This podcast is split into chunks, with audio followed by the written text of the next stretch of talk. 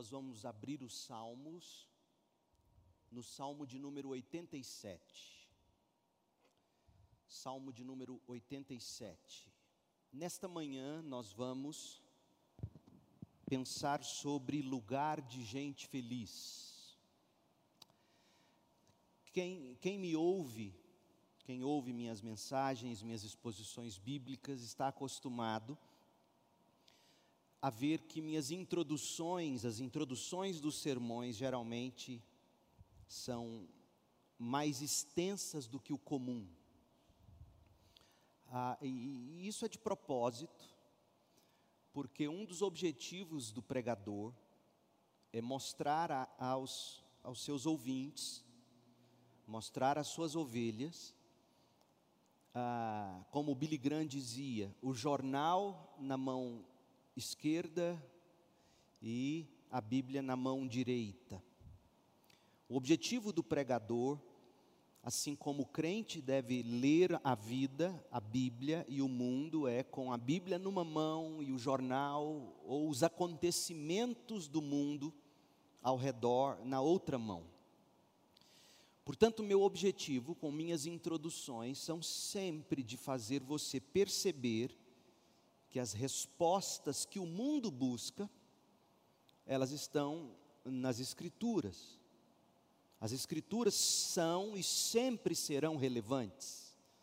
As Escrituras não precisam de atualização. O mundo precisa ser constantemente atualizado pelas Escrituras. Especialmente no momento em que a gente está vivendo, esse momento pandêmico esse momento onde a cada dia que passa, e cristãos, evangélicos, protestantes, bem intencionados, não diria que com maldade, muito pelo contrário, bem intencionado, tentando convencer que o momento é para o isolamento, acabam destruindo a necessidade da reunião coletiva da igreja.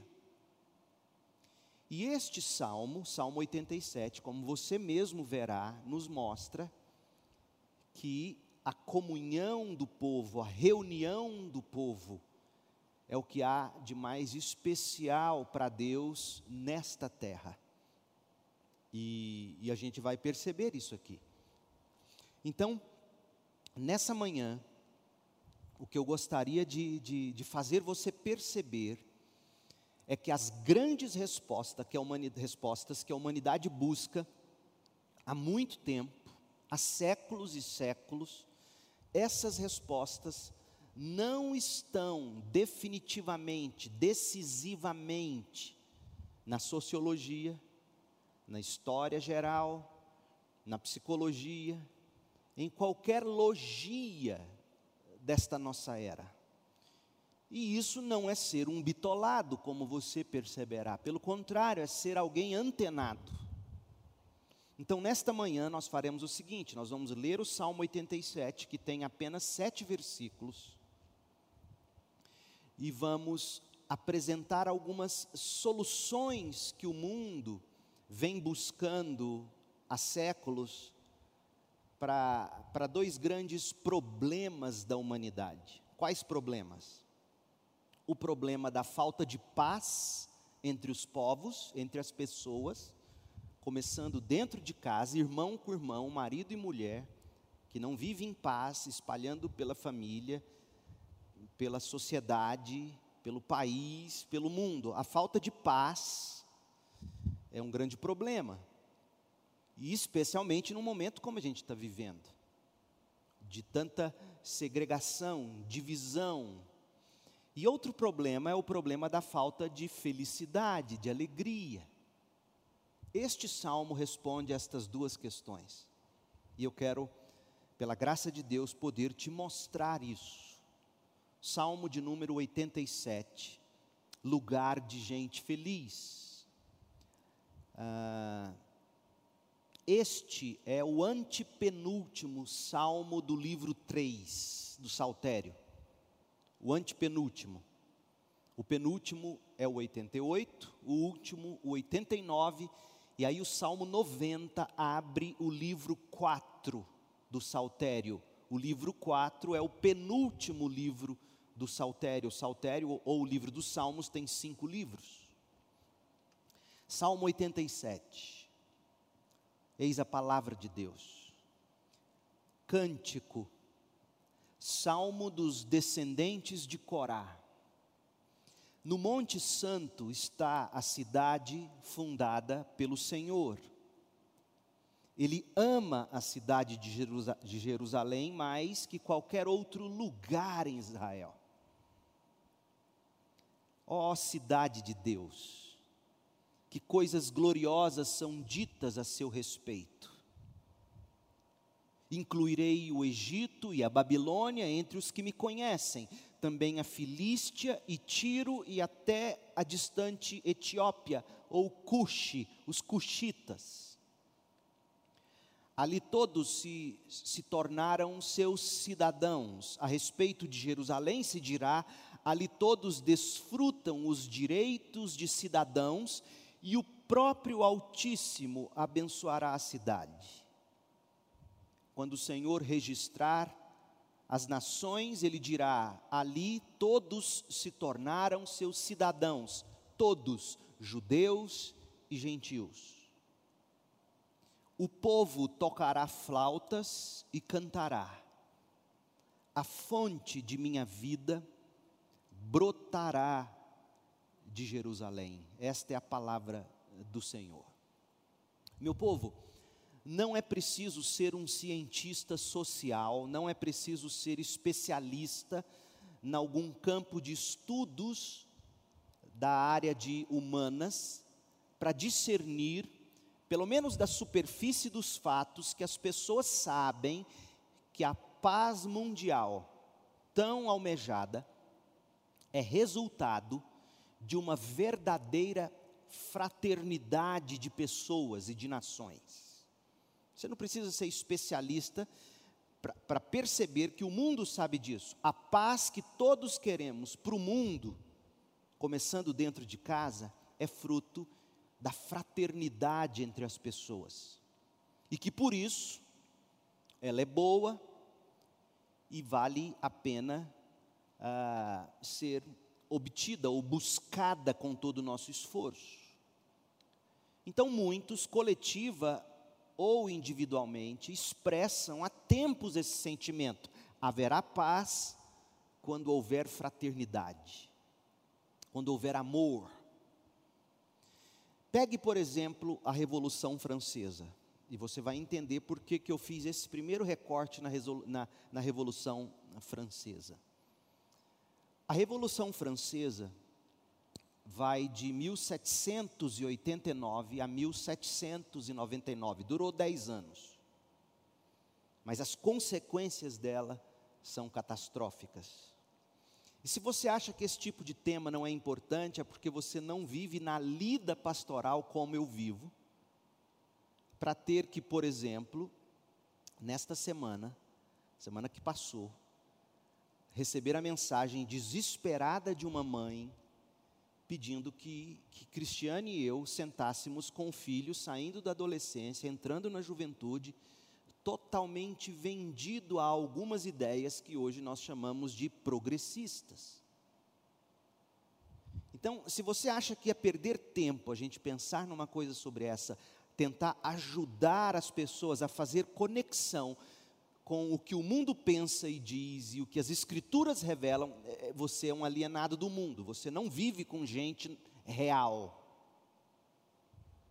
Então, a Revolução Francesa foi um período de intensa agitação política e social na França. A Revolução Francesa teve um impacto duradouro na história do país e, mais amplamente, em todo o continente europeu e no mundo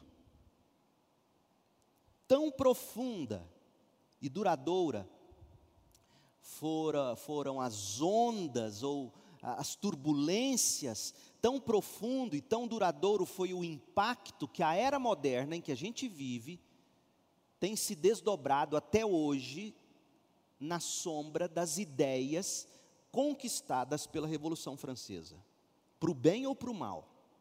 Por exemplo, o crescimento das repúblicas, como o Brasil. O Brasil é uma república. o crescimento de democracias liberais, economicamente falando, e não a monarquia, onde o rei tinha poder absoluto. Isso é fruto da Revolução Francesa. A república, as constituições ao redor do mundo, fruto da Revolução Francesa. A difusão do secularismo, o que, que é isso? A separação de religião e Estado, para o bem ou para o mal, fruto da Revolução Francesa o desenvolvimento das ideologias contemporâneas, a invenção da guerra total, teve o seu nascimento durante a Revolução Francesa. Então, fruto dela, a sociedade francesa passou por uma transformação épica, quando a monarquia, os privilégios feudais, os privilégios aristocráticos, religiosos se evaporaram. Se evaporaram debaixo do ataque sustentado por grupos políticos, grupos radicais. E aí hoje nós estamos vivendo um momento onde se fala em revolução e a esquerda fala de revolução e, e a direita hoje fala de, de reação. E isso tudo é fruto desse momento histórico onde ah, grupos políticos radicais, das massas na rua e dos camponeses na região rural do país. E, e por que, que eles decidiram se rebelar contra a monarquia?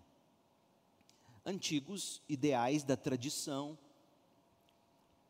a hierarquia de, dos monarcas, dos reis, a nobreza, a Igreja Católica, tudo isso foi abruptamente derrubado pelos novos princípios, e agora você vai entender, e você já ouviu falar: liberté, égalité, fraternité. Liberdade, igualdade e fraternidade. Eles queriam isso. Não era só o rei absoluto que deveria ter privilégios. Não eram só os ricos, os, os aristocratas, o clero da Igreja Católica, que deveria ter privilégios, todos deveriam ser livres, todos deveriam ser iguais, todos deveriam ser fraternos. Ora, quem não quer isso? Todo mundo quer isso. Então, se correta ou incorretamente, a intenção dos revolucionários franceses é, não é propósito nosso discutir esse, esse teor neste sermão, se, se foi correta ou se foi incorreta a intenção deles. A bem da verdade é que, de algum modo, já na Revolução Francesa, eles acreditavam que todos devem ser tratados com igualdade, todos devem ser livres, e todos devem receber e repartir fraternidade ou amor. Já na Revolução Francesa, eles criam que a paz das nações e a felicidade dos cidadãos é fruto da fraternidade, dentre outras coisas. Agora volte comigo alguns séculos. Sócrates, no período clássico da Grécia antiga, cerca de 400 antes de Cristo, de que maneira Sócrates expressou a ideia de paz mundial e de uma verdadeira fraternidade de pessoas, de nações. Quando ele se autodeterminou, Sócrates, ele se autodeclarou ou se definiu como um cidadão do mundo. Ou seja, eu não sou apenas grego, eu sou um cidadão do mundo, diria Sócrates. Os filósofos conhecidos como estoicos, século 3 antes de Cristo, sonhavam, gente, abertamente com uma irmandade mundial de povos. Roma chegou a impor um tipo duro de unidade pela força de suas espadas. Recentemente, Primeira e Segunda Guerra Mundial, salte comigo para cá para o século XX.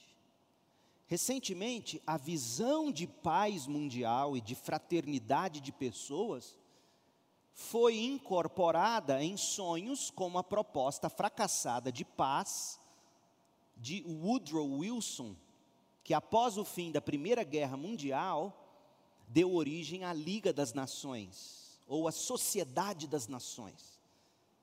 Ao fim da Primeira Guerra Mundial, eles disseram: não pode mais haver guerra desse jeito. E eles criam uma declaração, e, e com base nela, Woodrow Wilson a escreve: nasce a Sociedade das Nações, a Liga das Nações, em busca de paz.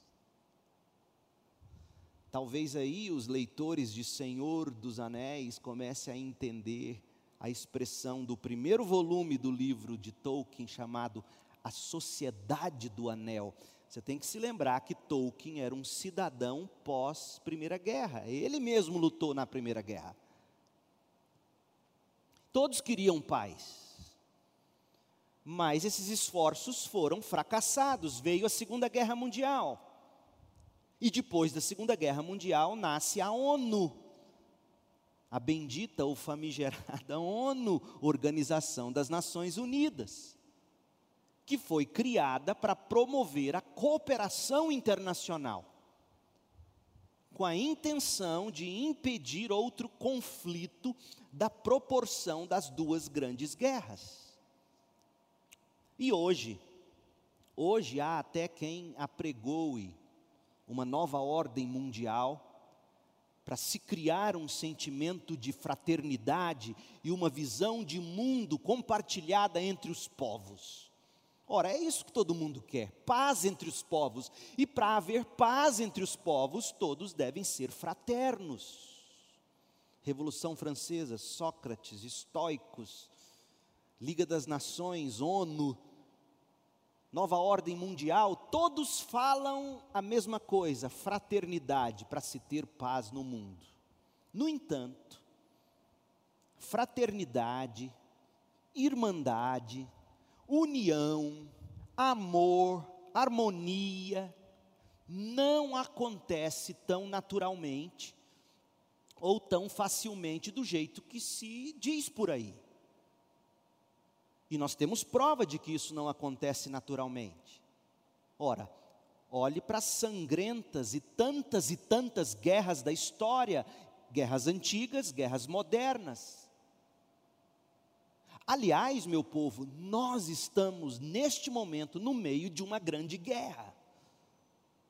O mundo está em guerra. Brasil está em guerra.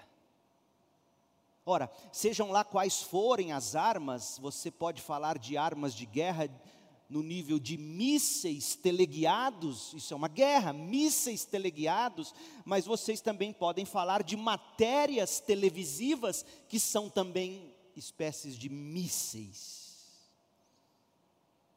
As várias armas de fogo, os vírus mais fulminantes.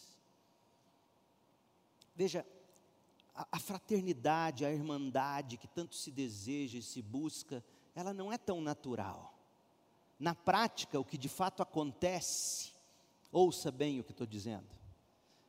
Por mais que você apregoe é, liberdade, igualdade, fraternidade, o que acontece é que a maioria das nações ou, ou do indivíduo maioria das nações, a maioria dos indivíduos, cada qual com a sua ideologia, deseja alcançar a unidade pela conquista.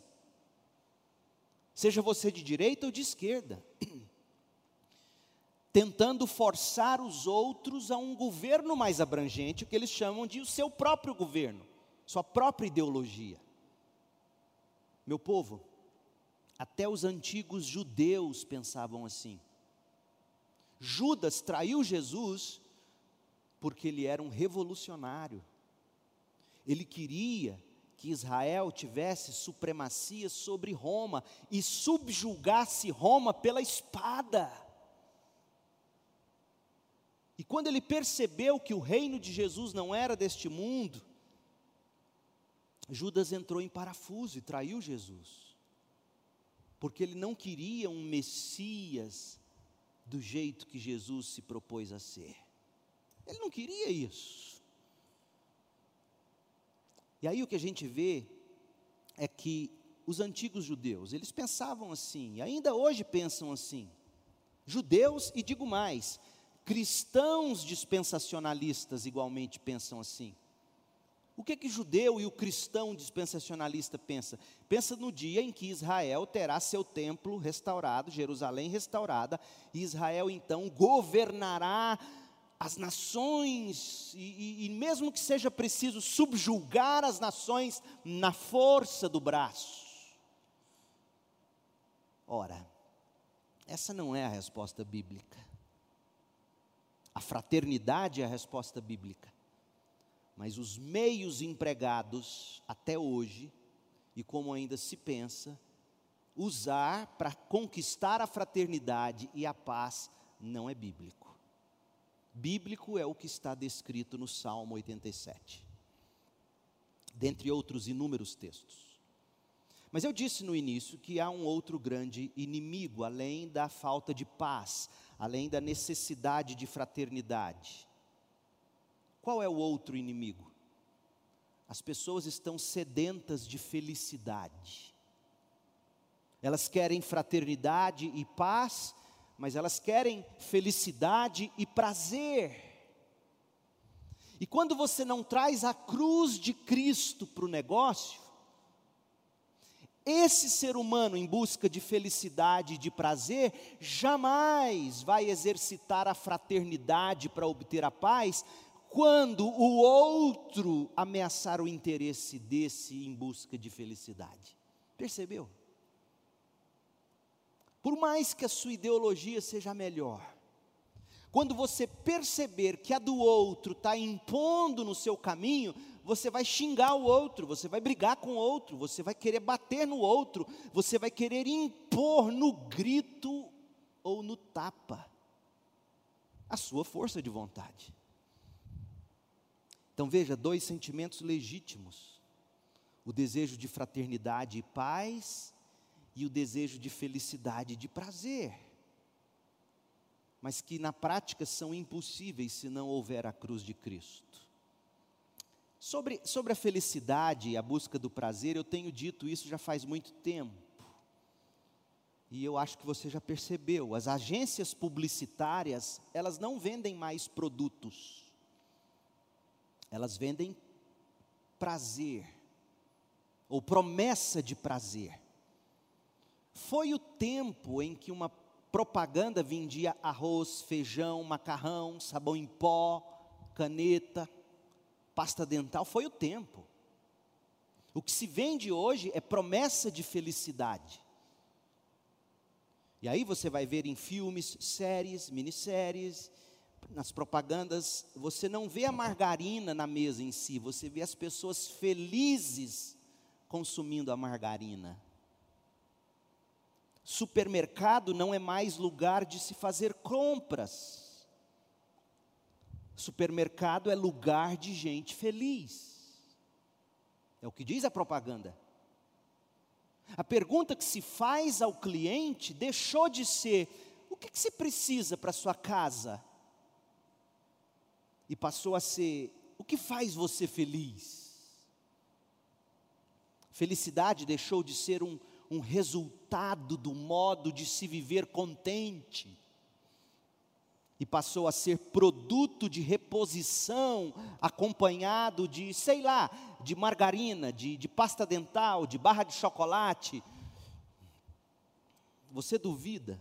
Você duvida disso? Deixa eu te contar. A campanha publicitária de uma, de uma grande rede de supermercado no Brasil em 2014, ela pretendeu ampliar o, o, o engajamento e dar voz ao consumidor, ao cliente, para que ele dissesse o que o fazia mais feliz. Olha,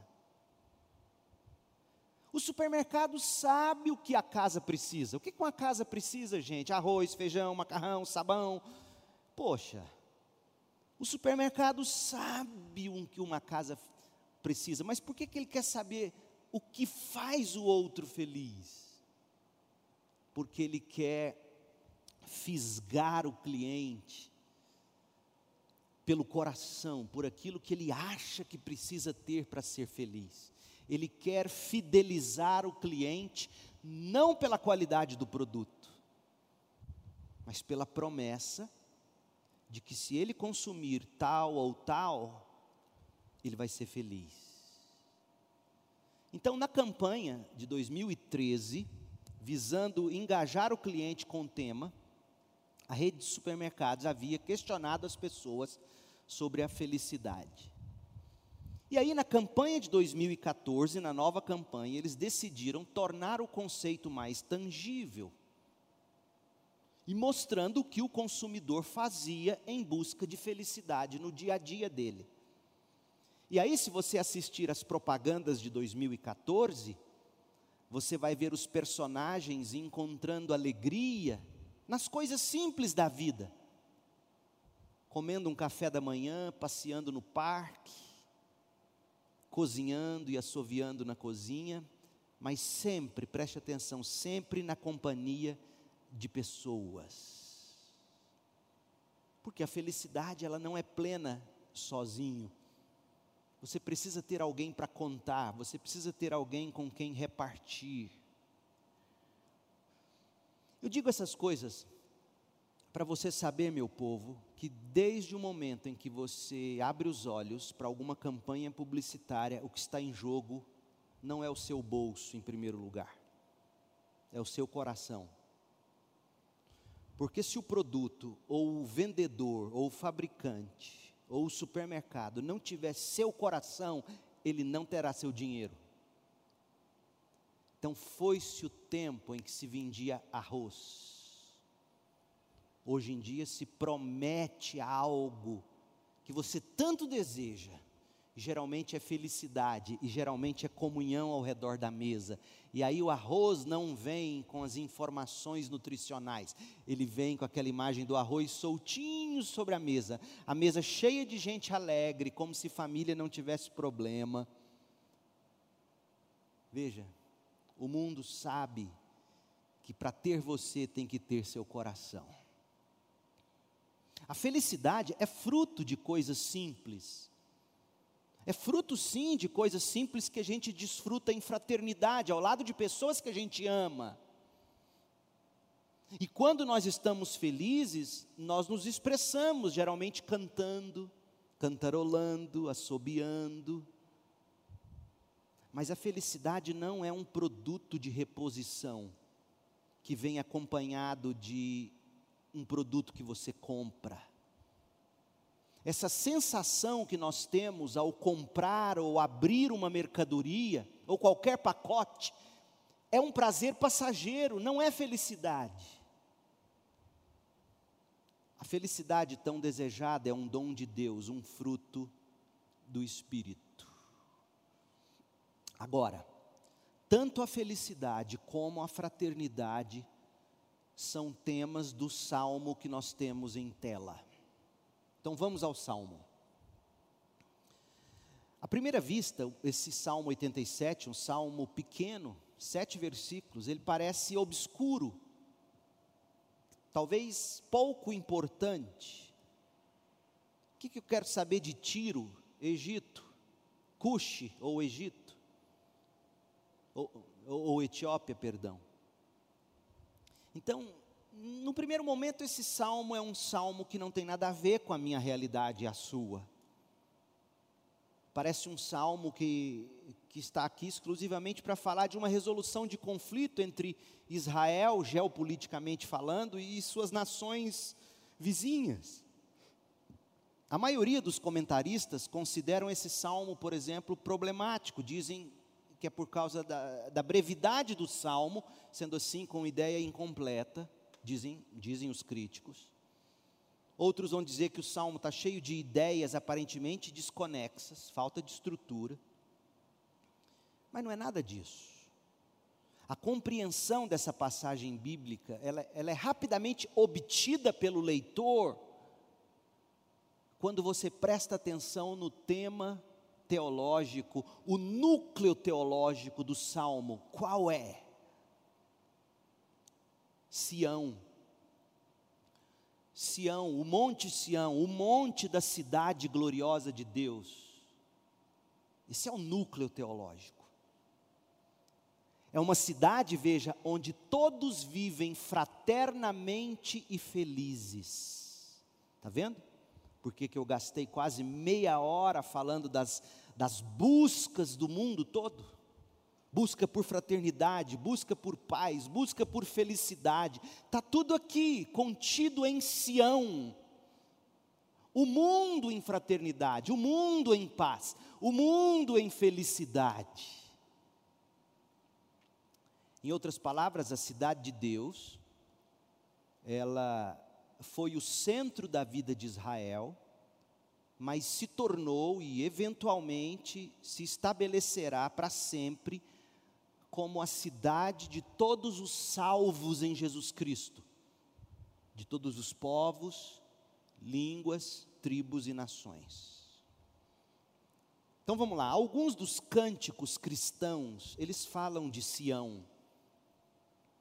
Um dos cânticos foi lançado em 2001 e diz assim: Quero subir ao Monte Santo. Ora, o cristão não deve querer subir ao Monte Santo. Se é para subir a um monte, o cristão vai ao Calvário. Como lugar de culto, o Sião acabou. Não há mais templo, Deus não mora mais no monte, Deus mora na comunhão da igreja, dos cristãos. Poética e profeticamente, Sião simboliza a igreja. Este salmo, portanto, é sobre a igreja de Cristo. Abra sua Bíblia em Hebreus 12, 22 a 24 para você nunca mais ter dúvida e nunca mais querer cantar, eu quero subir a Sião. Se você é cristão, você já chegou a Sião, você já é membro da igreja de Jesus Cristo. Olha o que diz o texto, Hebreus 12, 22. Vocês, porém, chegaram ao Monte Santo. Ora, então, como querer subir ao Monte Santo de Sião, se em Cristo nós já chegamos ao Monte Sião?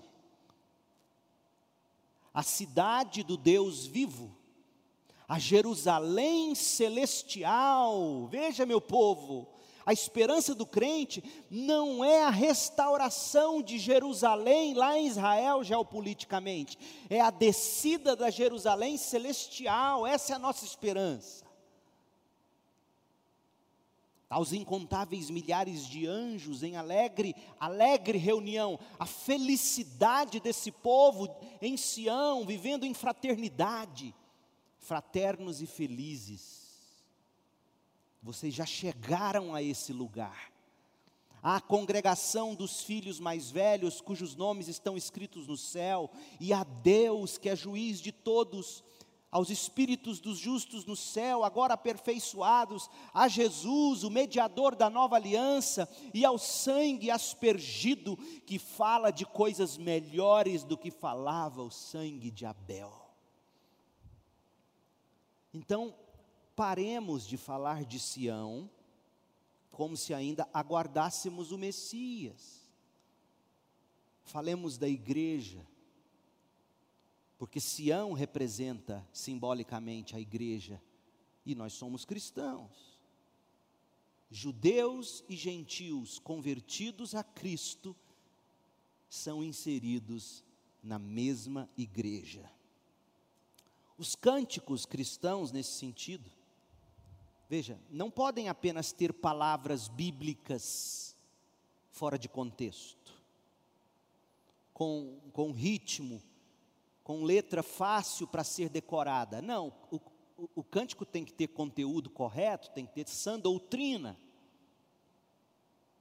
O Salmo 87 fala da alegria de Deus por sua morada em Sião. Mas ele não mora mais lá, na geografia de Israel. Onde ele mora? Ele mora na igreja. no meio dos louvores do seu povo. Deixe-me mostrar alguns textos para você e, nós não vamos nos aprofundar nele, o tempo não permite. Mas abra primeiro em João 4. Jesus, em João 4, 21. Falando com a mulher samaritana, Jesus respondeu: Creia em mim, mulher, está chegando a hora em que já não importará se você adora o Pai, neste monte ou em Jerusalém. Esqueça geopolítica, esqueça geografia. Vocês, samaritanos, sabem muito pouco a respeito daquele a quem adoram. Nós adoramos com conhecimento, pois a salvação vem por meio dos judeus. Mas está chegando a hora, e de fato já chegou, em que os verdadeiros adoradores adorarão o Pai em espírito e em verdade. O Pai procura pessoas que o adorem desse modo. Não é mais no monte, e nunca mais será naquele monte. Outro texto, 1 Coríntios 3,16. Vocês, Paulo está falando, a igreja de Corinto, a igreja coletiva, reunida. Imagina, a igreja de Corinto reunida e o pastor da igreja, o presbítero da igreja de Corinto, lendo a carta para a igreja reunida. E aí Paulo diz: vocês, vocês, igreja que estão ouvindo essa carta, não entendem que são o templo de Deus e que o Espírito de Deus habita em vocês, igreja. Sim, individualmente, o crente é habitado pelo Espírito, mas Paulo está falando aqui da igreja, a igreja reunida é o templo de Deus hoje. Por isso que quando a igreja está impedida, e aqui eu estou dizendo por razões justas, não estou questionando nada nesse momento, quando a igreja está impedida de se reunir, o mundo está incapaz de enxergar o templo de Deus. Porque Paulo está falando aqui da igreja, vocês. Deus destruirá quem destruir seu templo. Tanto se você destruir seu corpo, onde o Espírito habita, Deus destruirá. Se você destruir a igreja, Deus destruirá. Pois o templo de Deus é santo. E vocês são esse templo. Outro texto, Hebreus 3, verso 5. Por certo, Moisés foi fiel como servo da casa de Deus, e seu trabalho ilustrou verdades que seriam mais tarde reveladas. Mas Cristo, como filho, é responsável por toda a casa de Deus e nós somos a casa de Deus, a igreja é a casa de Deus. Se nos mantivermos corajosos e firmes em nossa esperança gloriosa. Ou seja, os crentes perseverantes são a casa de Deus. Não é mais o templo em Jerusalém, nunca mais será. E o último texto que eu quero que você veja é 1 de Pedro 2, verso 4 vocês têm se aproximado de Cristo, a pedra viva. As pessoas o rejeitaram, mas Deus o escolheu para lhe conceder grande honra. E vocês também, vocês, crentes, igreja, são pedras vivas, com as quais um templo espiritual é edificado. Veja, Sabe por que, que você não pode ler 1 Coríntios 3, dizendo que o templo do Espírito Santo é só o crente individualmente? Porque a Bíblia tem que ser lida como um todo, e, Pedro está dizendo aqui, está usando a, imagem de tijolos unidos formando um templo. Então, sim, individualmente, eu e você somos habitados pelo Espírito, somos templo. Mas a maior expressão do templo de Deus hoje não é crente desigrejado, é crente congregado. É, é isso que Pedro está dizendo, corroborando aqui com Paulo. Pedro lia Paulo. Pedro conhecia a teologia de Paulo. E Pedro está dizendo aqui: olha, ah, vocês também são pedras vivas com as quais um templo espiritual é edificado. Além disso, são sacerdotes santos por meio de Jesus Cristo, oferecem sacrifícios espirituais que agradam a Deus, como dizem as Escrituras. Ponho em Sião uma pedra angular. Veja, Sião é a igreja composta dos crentes. A pedra angular, o fundamento de Sião, o fundamento da igreja, o fundamento dos crentes é Jesus Cristo. Pedro ouviu Jesus dizer lá em Mateus: Sobre essa pedra eu edificarei a minha igreja. Sobre a confissão de fé dos crentes, como Pedro naquele momento, eu edificarei a minha igreja. Então veja, é muito importante a gente entender isso, porque hoje há uma judaização do cristianismo que chega a ser herético uma veneração por Israel e por Jerusalém, que, que chega a ser um negócio que Jesus olharia e falaria: Meu Deus. Paulo diria: O que está acontecendo? Um monte de crente judaizante. A igreja, habitada pelo Espírito Santo, é o verdadeiro templo de Deus, a cidade de Deus. E os olhos do povo de Deus não estão lá para a geografia de Israel, estão para o dia em que Deus mesmo vai fazer descer do céu a cidade santa. Se você duvida disso, abre em Apocalipse 21, verso 2.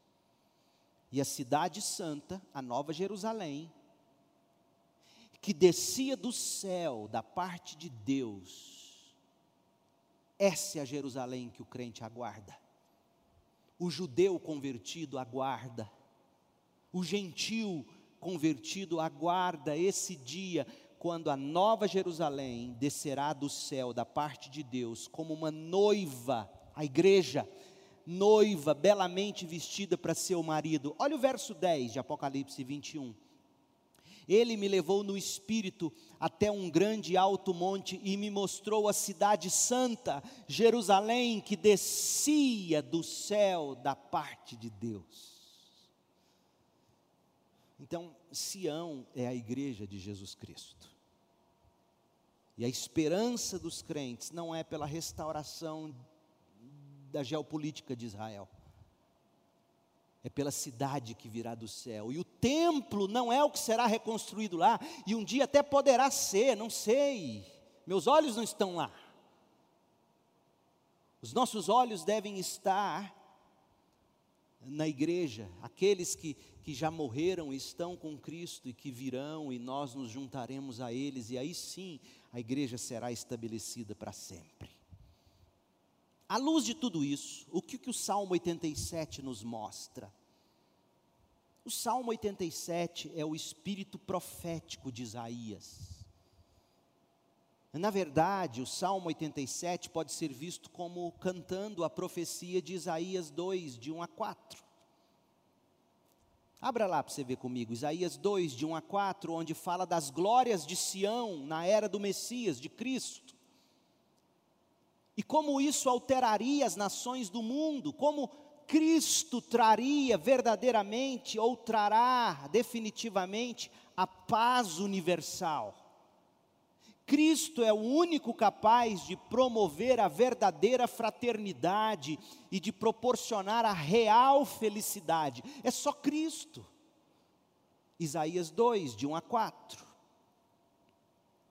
Esta é uma visão que Isaías, filho de Amós, teve acerca de Judá e Jerusalém. Nos últimos dias, o monte da casa do Senhor será o mais alto de todos. Será elevado acima de todos os outros montes, e povos de todo o mundo irão até lá para adorar. Gente de muitas nações virá e dirá: Venham, vamos subir ao monte do Senhor, a casa do Deus de Jacó. Ali nos ensinará seus caminhos e neles andaremos. Pois a lei do Senhor sairá de Sião, Sua palavra virá a Jerusalém, a igreja. O Senhor será mediador entre os povos. Quem vai mediar os conflitos das nações não é a ONU o Senhor será mediador entre os povos e resolverá os conflitos das nações. Isaías 2:4. Os povos transformarão suas espadas em arados e suas lanças em podadeiras, as nações deixarão de lutar entre si e já não treinarão para guerra. Veja, Sião, a igreja, é o lugar onde cessa a guerra, porque brotou a fraternidade, é o lugar onde a felicidade é o tom. Então, fundamentado nessa esperança, foi que os descendentes de Corá colocaram em versos, colocaram em acordes a glória da igreja, a glória da verdadeira Sião, produto da pregação global do Evangelho de Cristo. Então agora nós vamos mergulhar no Salmo, porque veja, é preciso todo esse cabedal bíblico teológico para você não fazer de um salmo desse um negócio só judaico. O Antigo Testamento é a Bíblia dos crentes. E, e, o modo cristão de pregar é este. Então, olhe para o salmo agora, e esse salmo se divide em três partes. Esse salmo se divide em primeiro lugar, primeira parte, ele descreve o lugar feliz. De 1 a 3, versos 1 a 3, o lugar feliz. De 4 a 6, o salmo descreve os habitantes do lugar feliz. E no último verso 7, a felicidade do lugar. O lugar feliz você sabe disso e eu não preciso te dizer. Toda vez que a gente busca um lugar para morar, nós vamos atrás de algumas coisas que nos garantam a felicidade, não é? Você quer saber sobre os vizinhos, se tem uma boa vizinhança, você quer uma fraternidade ali na vizinhança. Você quer segurança, você quer área verde, você quer espaço, você quer acessibilidade. Outra coisa, se você, por exemplo, tiver a chance de escolher uma cidade para morar, certamente você vai buscar uma cidade cujo IDH, ou Índice de Desenvolvimento Humano, esteja acima da média, ou seja, você quer uma cidade onde haja oferta de trabalho, boa educação, cultura, segurança, saúde de qualidade, gastronomia, custo de vida baixo, clima bom, muito verde. E hoje, pelo que dizem, a melhor cidade do mundo para se morar é Viena, na Áustria. A bem da verdade, quando a gente busca, nós buscamos ser felizes nos lugares onde a gente mora. Mas a pergunta que você tem que fazer é o seguinte: o que de fato torna um lugar feliz para se viver? Qual é o IDH da Bíblia no que diz respeito ao lugar feliz? O Salmo 87, nos versos de 1 a 3, nos dão três características principais de Sião, a cidade de Deus. O que há na fundação de um lugar feliz, o que de fato torna um lugar feliz, qual é a base de um lugar feliz. Por mais que você tenha verde, educação, saúde, trabalho, segurança, boa vizinhança, por mais que você tenha acessibilidade, se faltar na sua vida o que está descrito aqui sobre Sião, o lugar feliz, você não será feliz. Olha o que diz aqui, verso 1. No Monte Santo está a cidade fundada pelo Senhor ele ama a cidade de Jerusalém mais que qualquer outro lugar em Israel. Ó oh, cidade de Deus, que coisas gloriosas são ditas a seu respeito. Veja aqui, primeiro, o que, que você está dizendo sobre essa cidade? Deus é o fundador da cidade. Se o Senhor não edificar a casa, se o Senhor não edificar a cidade, em vão nós vamos buscar edificá-la. No Monte Santo está a cidade fundada pelo Senhor.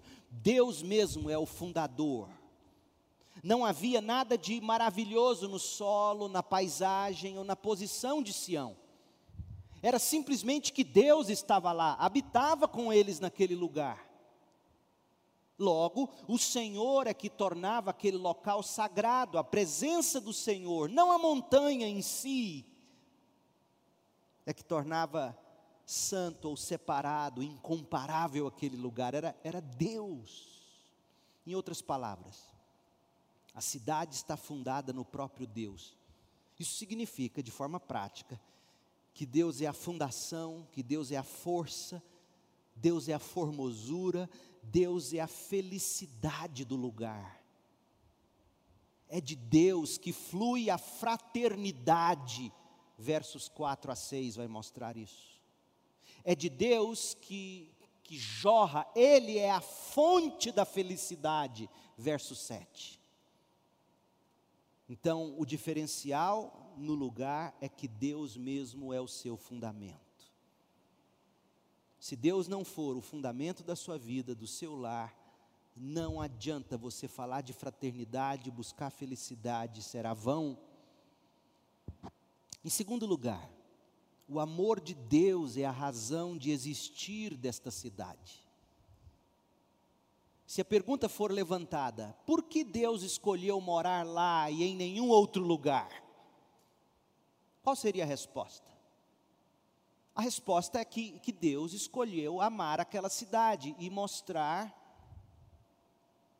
aquele povo seu amor. Deus escolheu morar com eles naquele lugar. Ponto final, a escolha foi de Deus. O versículo 2 é muito claro. Diz que Deus ama a cidade de Jerusalém mais que qualquer outro lugar em Israel. Ele ama a sua igreja mais do que qualquer outra coisa no mundo. E por quê? Porque Deus escolheu amar o seu povo, as suas ovelhas. Aqueles que de antemão ele escolheu, ele amou, foi escolha dele. Olhe para Abraão, a, a semente de, dos hebreus, dos, dos israelitas. O que, que tinha Abraão? Abraão era um adorador de ídolos lá em Ur dos Caldeus. Foi a graça de Deus que alcançou Abraão. Quem era Noé? A Bíblia diz que era justo, mas Deus o fez justo. Porque na primeira chance, Noé se embriagou e foi um escândalo na família dele. Deus escolheu amar a cidade de Jerusalém porque Deus quis amá-la. Olha o que diz Deuteronômio 7, verso 6: Vocês são um povo santo que pertence ao Senhor, seu Deus. Dentre todos os povos da terra, o Senhor seu Deus os escolheu para serem a sua propriedade especial. O Senhor não se afeiçoou a vocês, nem os escolheu por serem mais numerosos que as outras nações, pois vocês eram a menor de todas as nações. Antes, foi simplesmente porque o Senhor os amou e foi fiel ao juramento que fez aos seus antepassados.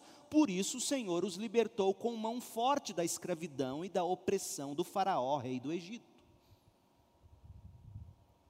Por que, que existe a igreja? Porque Deus escolheu amá-la. Ponto. Não depende da nossa performance, não depende da nossa força, não depende da nossa escolha, decisivamente falando. Depende da escolha de Deus. Nós o amamos porque Ele nos amou primeiro. No Novo Testamento, Paulo deixou também muito claro que a razão de a igreja existir, ou por que Deus ama a igreja e a salva em Cristo, não é outra, senão a graça soberana de Jesus Cristo. Efésios 2 é o texto clássico. Efésios 2, 3. Mas Deus, mas Deus é tão rico em misericórdia que nos amou tanto que, embora estivéssemos mortos por causa dos nossos pecados, Ele nos deu vida juntamente com Cristo. É pela graça que vocês são salvos, pois Ele nos ressuscitou com Cristo, Verso 8: Vocês são salvos pela graça, por meio da fé. Isso não vem de vocês, é uma dádiva de Deus. E por que que não vem de vocês? Para vocês não se orgulharem. Então Deus é o fundador da cidade. E o amor de Deus é a razão de a cidade existir. O que torna um lugar feliz, Deus como fundamento, o amor de Deus como iniciativa. Mas em terceiro lugar, olha o verso 3. Deus diz coisas gloriosas sobre a cidade. Salmo 87, 3. Ó oh, cidade de Deus, que coisas gloriosas são ditas a seu respeito. Deus se regozija de, de amor pelo povo dele é fruto da graça soberana, ele fala dessas coisas aos seus amados. Um profeta que você não conhece, provavelmente, mas que é tão lindo de se ler, o profeta Sofonias. Abra lá em Sofonias, no capítulo 3, e veja o que se diz sobre Deus e o relacionamento dele com o povo que ele escolheu amar. Sofonias 3, 16 e 17. Naquele dia se anunciará em Jerusalém: Anime-se, ó Sião, não tenha medo, pois o Senhor, seu Deus, está em seu meio. Ele é um Salvador poderoso. Ele se agradará de vocês com exultação e acalmará todos os seus medos com amor. Ele se alegrará em vocês com gritos de alegria. Imagina Deus dando gritos de alegria, júbilo pelo seu povo. Os moradores de Sião, a igreja do Deus vivo, os eleitos de Deus, são reanimados com a presença de Deus entre eles, são fortalecidos pelo poder de Deus em favor deles, e são revigorados pela alegria de Deus na vida deles, com um divino júbilo de alegria. Então, esse, portanto, é o lugar feliz. O lugar feliz é a cidade de Deus, é a igreja de Jesus Cristo. Meu povo, essa pandemia tem me ensinado a julgar pelo que eu ouço de um ou outro, que aquele salmo que muitos cantaram desde pequenino, escola bíblica dominical, de fato nunca fez sentido para muitos dos crentes. Alegrei-me quando me disseram, vamos à casa do Senhor. Acabou isso. Não estou dizendo que são todos, mas muita gente acha que isso é exagero, é idolatrar o, o templo. Ninguém está idolatrando o templo. Graças a Deus que nós temos um templo no qual nós podemos nos reunir. Mas o que faz o templo da Segunda Igreja Batista em Goiânia um lugar especial não é a localização, a geografia em si, o prédio em si é o fato de que ele aconchega, ele acolhe, ele consegue receber em assembleia, em reunião, os crentes que reunidos são a igreja de Jesus. E esse povo é feliz. Deus é a sua força, Deus é o seu sustento, a alegria de Deus é a alegria deles. Então, o que, que faz o lugar feliz? Deus mesmo como fundamento. E como isso é importante nesse momento, não é a nossa própria força. Falando com uma irmã da nossa igreja que há muito não pode vir por causa da pandemia, cuida de uma pessoa idosa, a mãe, etc. Ela falando, pastor, eu estou tão fraquinha na fé. E se essa irmã estiver me ouvindo, que ela, que ela entenda, não depende do tamanho da sua força ou fé porque o seu fundamento é Deus. Sua fé pode ser minúscula como um grão de mostarda. Não é a nossa própria força, não é o que nós fazemos. É o que Deus é, é o que Deus fez em Jesus. Esse é o fundamento. É a obra dele em Cristo, não é nossa performance. Outra coisa, o amor de Deus é a motivação de Deus não é o nosso desempenho. Deus nos escolheu amar. Por quê? Para demonstrar Sua graça. E basta a mim e a você saber disso. Nós não merecíamos. Não foi porque Deus soube um dia, viu, anteviu, em presciência que você iria crer e por isso Ele te amou. Isso não é amor, pensa bem. Você amar alguém porque você sabe que ela te ama, isso é amor de verdade? Então por que você insiste em acreditar que Deus te amou porque Ele viu que você ia amá-lo?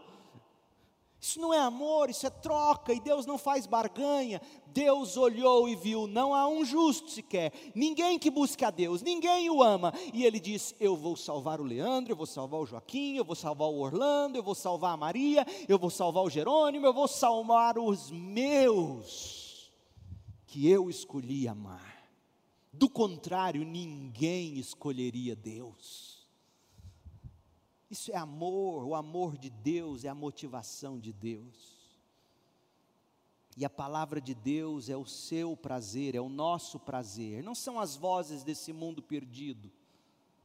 Não são as vozes do coração corrompido, não são as mentiras de Satanás, é a palavra de Deus. Agora, um detalhe que a nova versão transformadora não nos mostra no versículo 2. Leia a Bíblia aí, Salmo 87, 2 mas a Almeida Revista e Atualizada mostra. É verdade que no versículo 2 diz assim: que o Senhor ama as habitações todas de Jacó. Deus ama as habitações todas de Jacó, mas Deus, o Senhor, ama as portas de Sião mais do que as habitações outras de Jacó. O que, que isso quer dizer? Deus ama todos os lugares em Israel, todas as tendas e casas em Israel, mas Deus ama de forma especial as portas de Sião. Sabe o que isso significa hoje, século 21, para os crentes? Embora Deus esteja em todos os lugares e ouça as orações feitas em nome de Jesus em cada casa, em cada lar, habitações todas de Jacó, Embora Deus esteja no lar e no coração de cada crente e ouça as orações individualmente, Deus escolheu Jerusalém. Deus escolheu a assembleia da igreja como lugar primário para os seus adoradores encontrarem a glória de Deus e desfrutarem de sua doce presença na fraternidade dos salvos em Jesus Cristo. Esse lugar, a igreja, é o lugar de gente feliz. Sabe o que a igreja de Jesus tem que mais fazer nesse momento? Eu vejo, eu, eu estou dando aula para pastores, eu ouço pastores, pastores me escrevem, e todos tentando se adaptar ao novo momento. Pastor, se você me ouve, igreja, nosso, nosso objetivo não é nos adaptarmos a um novo momento. Nosso objetivo é lamentar porque a gente não pode se reunir nesse momento. É ansiar pelo momento em que nós poderemos nos reunir de novo. E se não for aqui, será na glória do céu. Essa é a nossa esperança, igreja. Então, o lugar feliz é a casa de Deus, é a igreja. Segundo lugar, os habitantes do lugar feliz existe a verdadeira fraternidade na igreja. Então, o lugar feliz torna o lugar feliz Deus mesmo, o amor de Deus e a palavra de Deus. Está nos versos de 1 a 3. Agora, Deus vai falar. Até o verso 3, o salmista falou: do verso 4 em diante, Deus fala, por isso que antes do verso 4 tem uma palavrinha, selar, interlúdio, pausa. Ele quer que você preste atenção, Deus vai começar a falar. E olha o que Deus fala sobre esse lugar. Incluirei no lugar feliz, né, a igreja, Sião, incluirei o Egito e a Babilônia entre os que me conhecem também incluirei a Filístia e Tiro e até a distante Etiópia. Ali todos se tornaram seus cidadãos. A, a, respeito de Jerusalém se dirá: ali no lugar feliz todos desfrutam os direitos de cidadãos, todos igualmente, judeus e palestinos. Quem são os palestinos? Os da Filístia. Judeus e egípcios, judeus e cuxitas ou etíopes judeus e babilônios. Olha que loucura na cabeça do judeu ouvindo uma coisa dessa. Judeus e babilônios desfrutam do mesmo direito em Sião, na igreja. E o próprio Altíssimo abençoará a cidade quando o Senhor registrar as nações. Ele dirá: ali em Sião, na igreja, todos se tornaram seus cidadãos com direitos iguais. Essa é a verdadeira fraternidade, que só em Cristo é possível. Porque para que haja verdadeira fraternidade, você tem que abrir mão dos seus desejos e direitos, você tem que morrer para si mesmo, crucificar a si mesmo juntamente com Cristo e nascer para viver os prazeres de Deus se alegrar com as alegrias de Deus, e se há uma alegria no coração de Deus, é ver gente tão diferente, tão antagônica, babilônios e judeus juntos, judeus e palestinos juntos, pessoas que outrora eram inimigas, mas agora estão juntas com o mesmo direito, adorando ao Deus de Sião. Quem são os habitantes? É óbvio que aqui não estão incluídas todas as nações da terra, isso aqui é uma amostragem.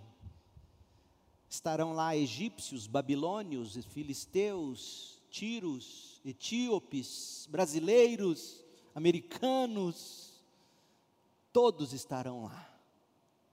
Deus é quem vai incluir, veja, verso 4: Eu incluo eu declaro todos justos, verso 5. Eu dou direitos iguais a todos, verso 6. Lembra da parábola que Jesus contou? Chega o trabalhador no começo do dia, ele faz um trato com ele, ele trabalha o dia todo. Chega um lá no fim do dia, o dono faz o trato e dá o mesmo tanto. O que trabalhou desde o começo do dia fica com raiva. Peraí, eu trabalhei desde o começo, você está me dando o mesmo tanto que ele, que começou agora, no fim do expediente. E o Senhor diz: O que eu tratei com você, eu estou te dando. O que eu tratei com ele, eu estou dando. E é graça para os dois. É isso aqui. Nenhum desses povos conheciam Deus, egípcios não conheciam Deus. O judeu ficaria indignado. Leia o Salmo 79, verso 6. Olha o que de fato o coração humano dos hebreus desejava para as nações. Olha o Salmo 79, 6. Derrama tua fúria sobre as nações que não te conhecem, sobre os reinos que não invocam teu nome. O Egito não invocava o nome de Deus, os babilônios muito menos. Os babilônios destruíram o templo. E aqui estão, habitantes de Sião. Os filisteus viviam no encalço de Israel. Tiro era a cidade materialista, cheio de requinte. Os etíopes eram o que havia de mais pagão. E Deus está dizendo: não importa, eu, em graça soberana, resolvo salvar gente tão diferente, de esquerda e de direita, bolsonarista ou anti-Bolsonaro. Eu salvo essa gente. Eu os faço morrer para si mesmos, para suas ideias, para suas ideologias. Eu os faço nascer de novo com o cristianismo percorrendo a veia deles, porque o cristianismo é o que há de mais radical e revolucionário se vivido na prática.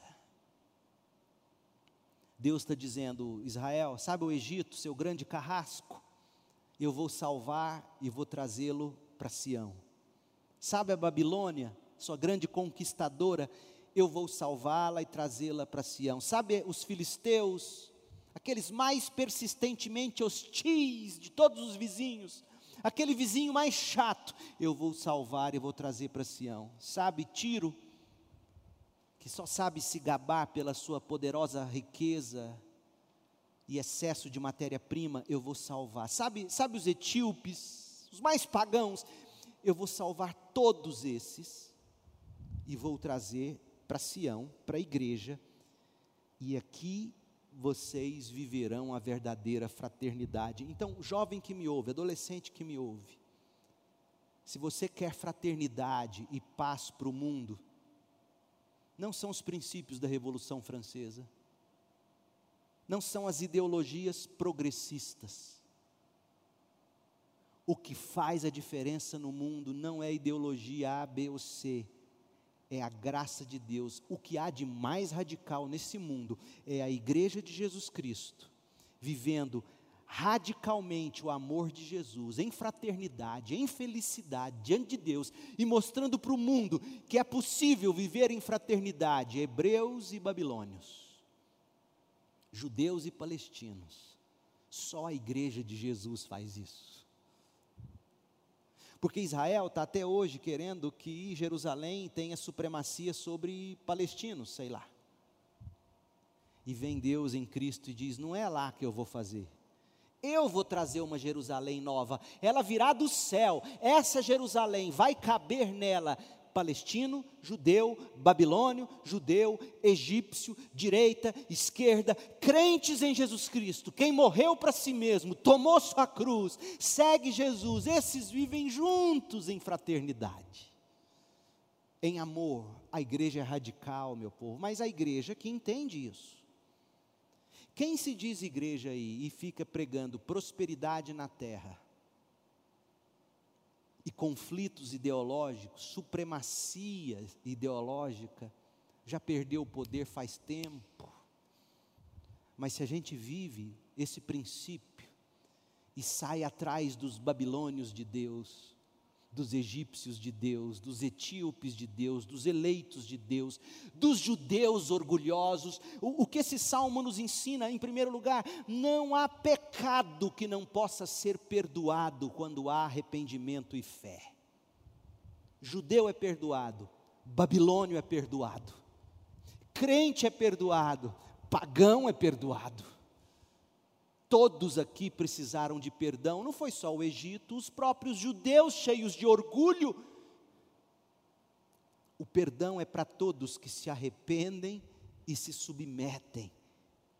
E quando você se arrepende e se submete à cruz de Cristo, começa a nascer a verdadeira fraternidade. Sabe por quê? Porque se você foi perdoado e você é judeu e olha para o lado e vê um palestino ou um babilônio, perdoado pelo mesmo Deus, custou a esse Deus o mesmo sangue do Filho eterno de Deus. Se você recebeu o perdão de Deus, você olha e diz: Eu também vou perdoar. E aí a igreja é a única fraternidade que verdadeiramente acolhe todo mundo. E a igreja que não faz isso está pecando.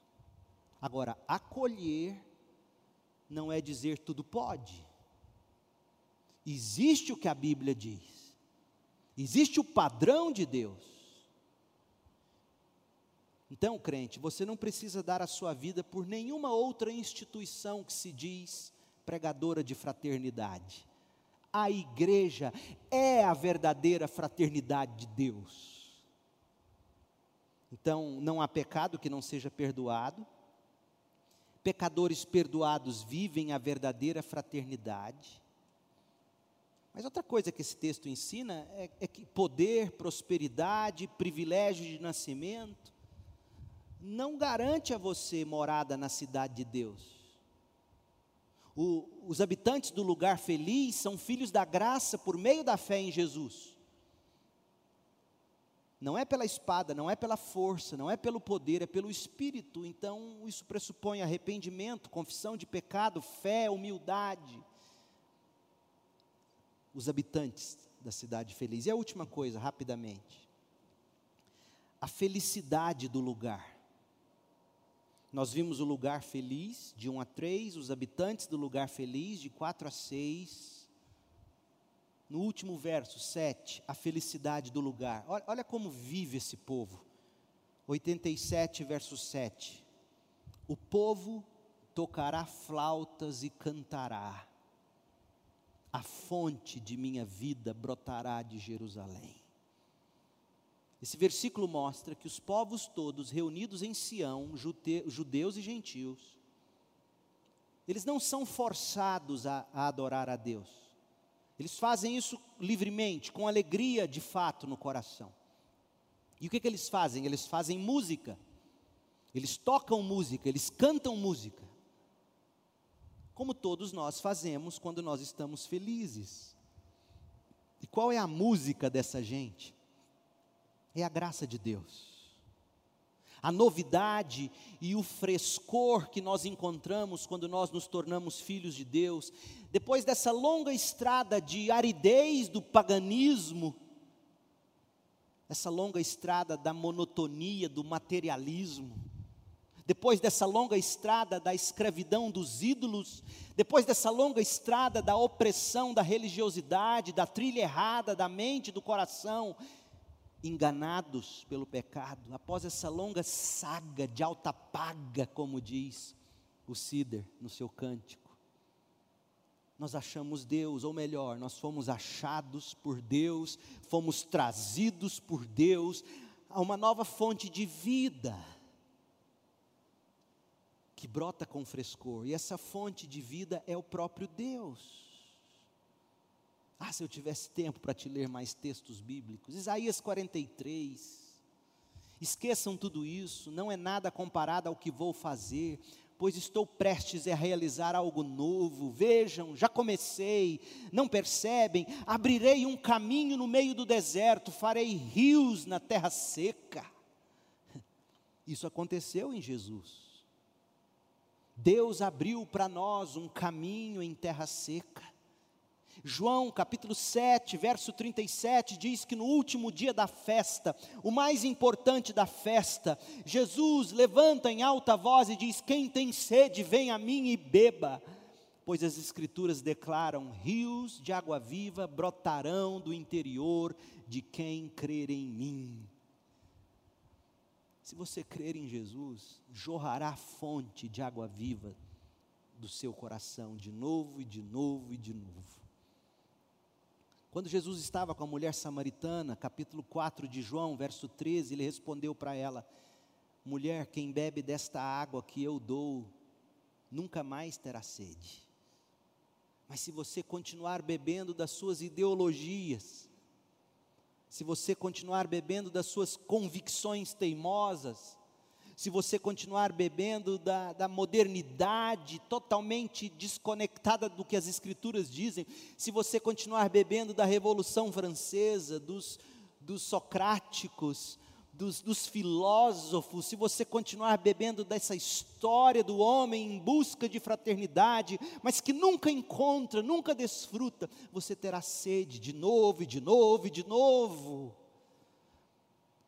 Mas se você beber de Jesus, você não terá sede. E ele se tornará uma fonte que brota dentro de você e lhe dará a vida eterna. A felicidade do lugar, a felicidade de Sião, da cidade de Deus, do povo de Deus, está no próprio Deus. Em quem Deus é em Cristo, o que Deus fez em Cristo, o que Deus fará em Cristo, e quando você prova disso, você canta, você compõe, você toca, e diz: A fonte da minha vida brota do Senhor, o Deus de Jerusalém, o Deus da igreja, o Deus do povo eleito. Cristo é a felicidade do coração e desse lugar.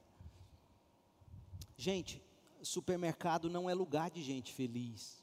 Eu estou abismado em ver as pessoas querendo que tudo volte ao normal, para elas poderem ir para o shopping fazer compras e serem felizes para elas andarem livremente e serem felizes. Sim, a liberdade é um bem inviolável, incalculável. Mas não é a liberdade para você ir atrás de fontes cisternas que estão rachadas e não retêm água. Shopping, supermercado, não é lugar de gente feliz. Supermercado e shopping é lugar de gente precisando de alguma coisa precisando de extrato de tomate, precisando de óleo, de arroz, de feijão. É lugar de gente carente, não é de gente feliz. E essa felicidade que a gente tanto busca e a gente acaba transferindo para os bens que consumimos, para os produtos que achamos que devemos ter, isso não passa de engano e de ídolo.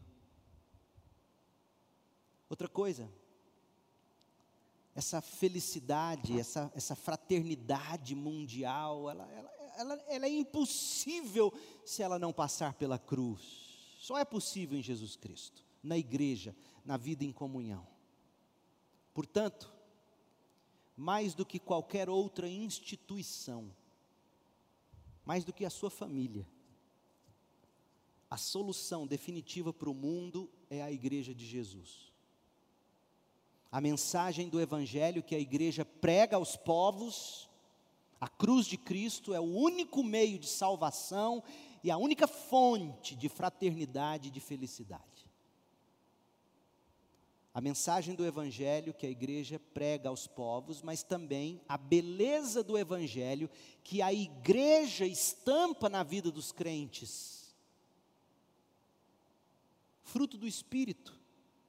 O mundo está em busca de amor, alegria, paz, paciência, o mundo está em busca disso, e quem tem isso? Os crentes, a igreja, ela desfruta do fruto do Espírito, do amor, da alegria, da paz, da paciência, da amabilidade, da bondade, da felicidade, da mansidão, domínio próprio. Isso vem de Deus, e a igreja tem que ser essa igreja cheia de gente, cheia do Espírito, que dá o fruto do Espírito.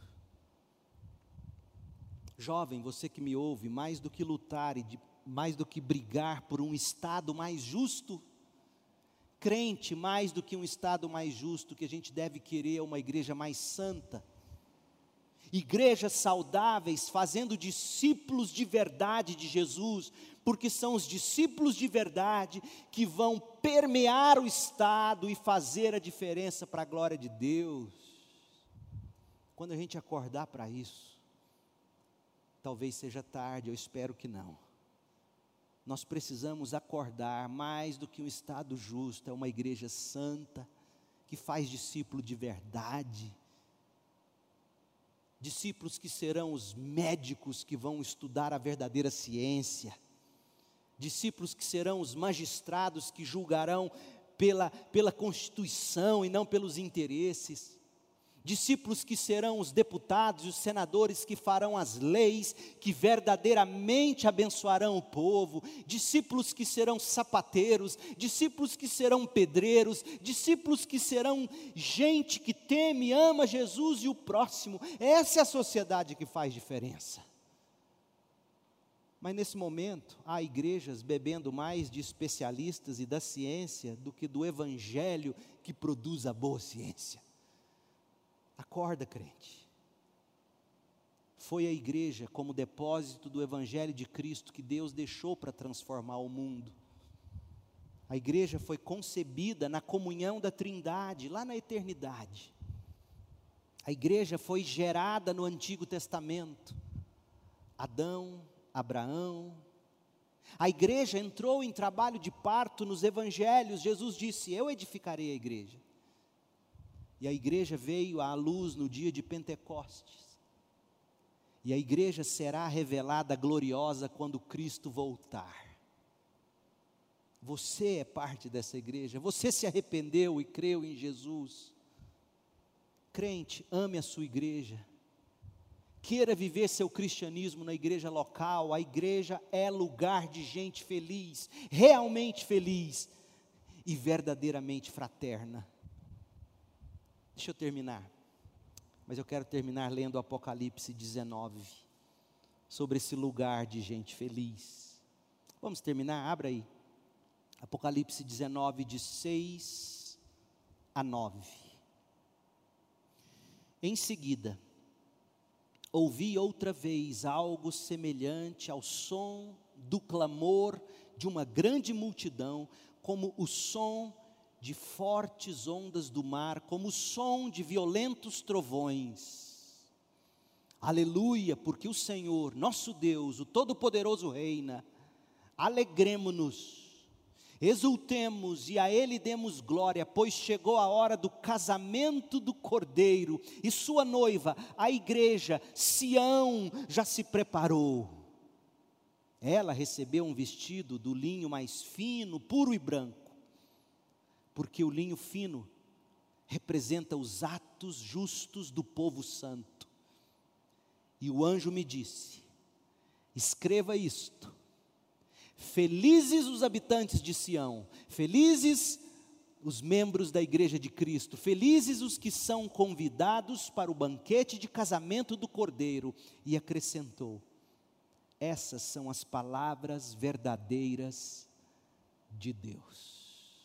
Igreja é o lugar de gente feliz e fraterna. Oremos. Ó Deus, em nome de Jesus, quanta desilusão para com a igreja nos dias em que vivemos. De fato, quanta decepção, tantos sofreram, mas certamente não por parte da igreja verdadeira. Ó Deus, por mais igrejas locais que sejam saudáveis e que discipulam seus, seus membros com o evangelho puro e simples de Jesus dê aos membros da segunda igreja batista em Goiânia a consciência de que a igreja é o lugar de gente feliz, gente fraterna. Ensina-nos, ó Deus, a ser assim. Dá-nos essa convicção de que mais do que um Estado justo, nós precisamos de uma igreja santa, que faça discípulos, que serão sal da terra e a luz do mundo por onde quer que eles passarem.